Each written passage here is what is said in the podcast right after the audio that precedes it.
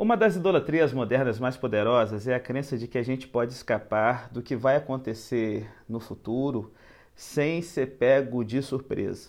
E isso graças ao, à utilização de ferramentas técnico-científicas. É disso que fala o primeiro capítulo da série O Decálogo, do cineasta polonês Kieslowski, que narra a história de um professor ateu que é obcecado na sua crença de que a ciência técnica têm a resposta para tudo. Ele acredita que pode conseguir fazer computadores pensarem de forma artificial, mas assim, não igual um computador normal, mas como se fosse um ser humano. Porque ele tem a firme convicção de que a matemática pode ser usada para muitas coisas, mas se calcular de forma certa, você pode ser uma pessoa que nunca vai ser pega de surpresa. No final do episódio, de uma forma trágica, ele descobre a tolice disso. Ele leva seu filho pequeno para patinar no lago congelado e, depois de ver o serviço de meteorologia, testar pessoalmente a firmeza do gelo, ele resolve fazer o cálculo, em que ele vai ver né, que a temperatura X daria ao gelo uma espessura Y, e então o professor universitário ateu acredita que vai ter então controle sobre a solidez do lago. Bom, não preciso continuar com o final da história do que vai dar de ruim nessa idiotice.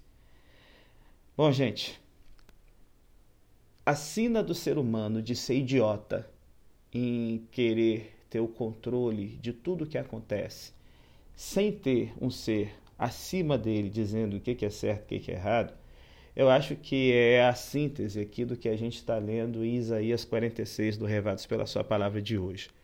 O profeta ele fala da derrocada dos deuses da Babilônia, que são tão poderosos que têm que ser carregados é, em carroças por animais que chegam a ficar exaustos de tanto andar com esses instrumentos inúteis. Aqui Isaías está descrevendo uma procissão dos ídolos principais da Babilônia, aonde se mostra a impotência total. Eles têm que ser carregados enquanto Deus vive verdadeiro, promete carregar o seu povo até quando eles ficarem de cabelos brancos.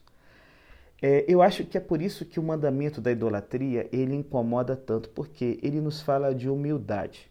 O orgulho a gente sabe, é o pecado original, é o pecado que vai fazer Satanás se revoltar lá no jardim do Éden. Bom, por que que o mandamento contra a idolatria ele tem a ver alguma coisa com a humildade? É simples.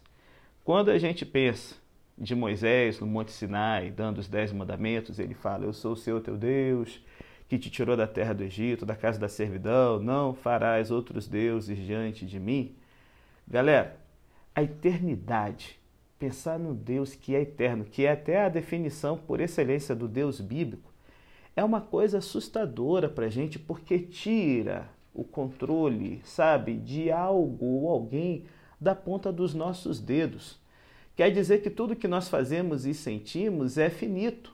E o Deus que a gente serve é infinito, por isso ele proíbe a, a, adoração de imagens, de se representar ele através de ídolos, porque o ídolo é a limitação material de uma força da natureza ou de um ser espiritual que você pode controlar.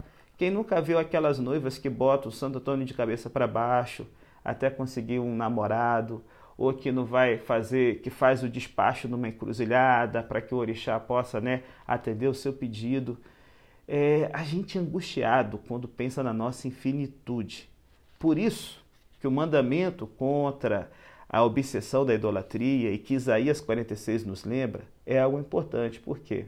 Primeiro, lá no mandamento, Deus ele faz alusão direta a sendo ele o autor é, do fim do encerramento da escravidão no Egito.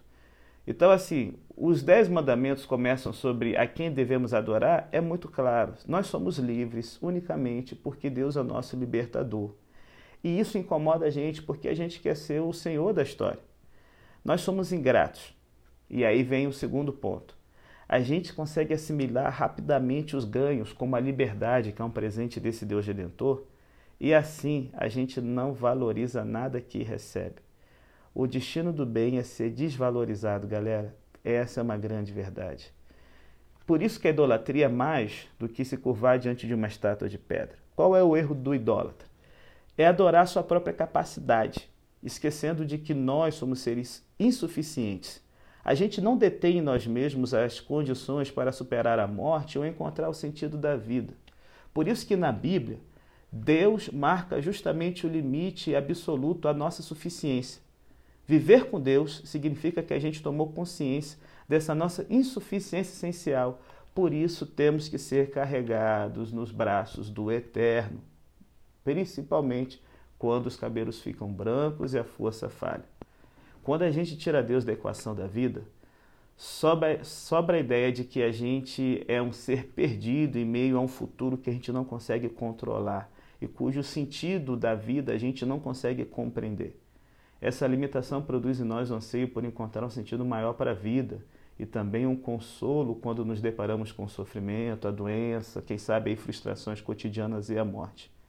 Por isso a idolatria aparece nesse caso, a forma mais tentadora. Por quê? Ela dá a impressão de que nós podemos controlar a vida e de que nós podemos afirmar a nossa autonomia absoluta ou autossuficiência ao dizer como Deus é e que Ele depende de nós para ser carregado. É, meu irmão, eu fecho aqui. Idolatria é quando a gente acredita de todo o coração que alcançar determinado objetivo na nossa vida, prestígio, emprego, um relacionamento com a pessoa, a pessoa dos sonhos, vai prover conforto máximo e vai responder aos desejos do coração por significado.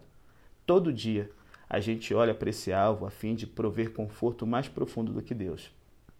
E isso implica quebrar o primeiro mandamento, porque a gente fez do nosso alvo um Deus. Prestígio, um emprego ou uma pessoa se tornou objeto de nossa adoração. Então, às vezes a gente pode estar cultuando a Deus também pela forma errada, porque Ele nos provê conforto, porque Ele vai nos dar prestígio, emprego, um relacionamento que a gente está buscando. A gente pode tornar a idolatria a religião, quando a gente põe nosso conceito de quem Deus é sobre Deus. A gente acaba desenhando um Deus segundo freguês, ou seja, um ídolo.